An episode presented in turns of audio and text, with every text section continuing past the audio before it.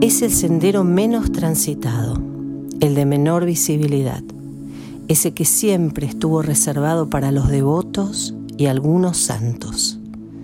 Aventurarse por ahí donde no hay público que lleve registro de cada logro, o donde la mirada ajena no capture con cierta envidia los éxitos, es una jugada poco inteligente.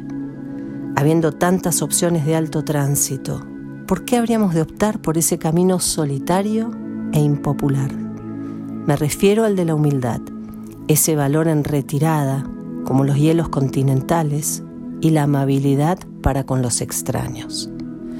Me pregunto si la vida en su núcleo no pasará por ahí, si el eje benefactor de la existencia no sea el cruce ínfimo de ese humus sagrado donde vibra el corazón, y que tal vez por eso, porque nosotros elegimos pasar por otro lado o pasar de largo, registramos menos el pulso vital que le infunde sentido a todo lo que acontece.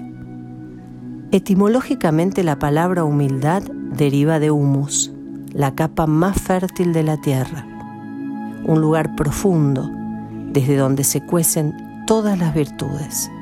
La humilitas brota muy por debajo de la superficie, esa plataforma desde donde la existencia ambiciona posicionarse.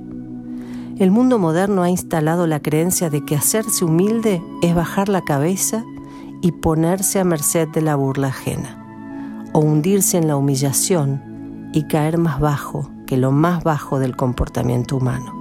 Es mejor elevarse por encima del humilde acontecer e imponerse con fuerza. Eso pensamos, eso elegimos creer, porque si no, la altanería y la soberbia no estarían en la vidriera humana como lo están a diario y a cada paso. Porque si no, asumir el error y pedir disculpas no sería un hito en medio de tanta torpeza y arrogancia.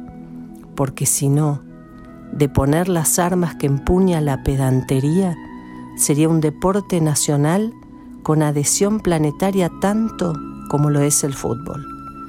Pero el mundo de hoy nos enseña que es preferible estar en modo alerta, no se sabe desde qué rincón pueda atacarnos el ladrón, el virus, la furia climática o el hackeo.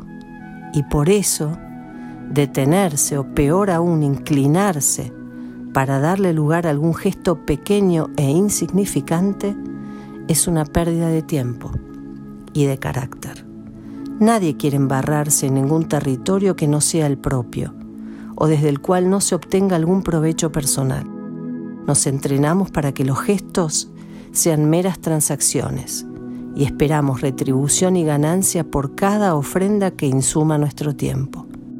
Solo cuando algún movimiento tectónico sacude las entrañas de nuestra humanidad, recordamos que la vida pasa por otras coordenadas, que humillarse no es rebajarse, mucho menos infravalorarse, que volver sobre los propios pasos para asumir errores y pedir perdón es un acontecimiento que engrandece y que nos eleva, que detenerse en algún peldaño de ascenso hacia cualquier meta personal nos hace más conscientes de lo que nos rodea y más agradecidos.